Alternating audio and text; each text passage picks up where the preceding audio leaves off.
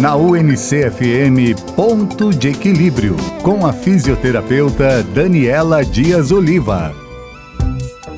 Oi, pessoal, boa tarde. Eu sou a Daniela Dias Oliva, sou fisioterapeuta, trabalho na área de tontura e hoje eu vim aqui para esclarecer para você no ponto de equilíbrio a diferença entre tontura, vertigem e labirintite. Você já deve ter ouvido falar do termo labirintite e acha que tem isso também. Mas às vezes o que você tem é uma vertigem posicional, ou seja, se for o caso de inflamação do labirinto, de infecção do labirinto, que se trata realmente de uma labirintite, o tratamento que você precisa é de medicamento. Porém, muitas pessoas têm vertigem posicional. E o tratamento adequado para quem tem vertigem posicional, a famosa VPPB, é o tratamento através de manobras, que são exercícios de cabeça e tronco que reposicionam cristalzinhos que se deslocaram de um lugar para o outro dentro do labirinto. E o medicamento não vai conseguir reposicionar esses cristais. A vertigem posicional é aquela clássica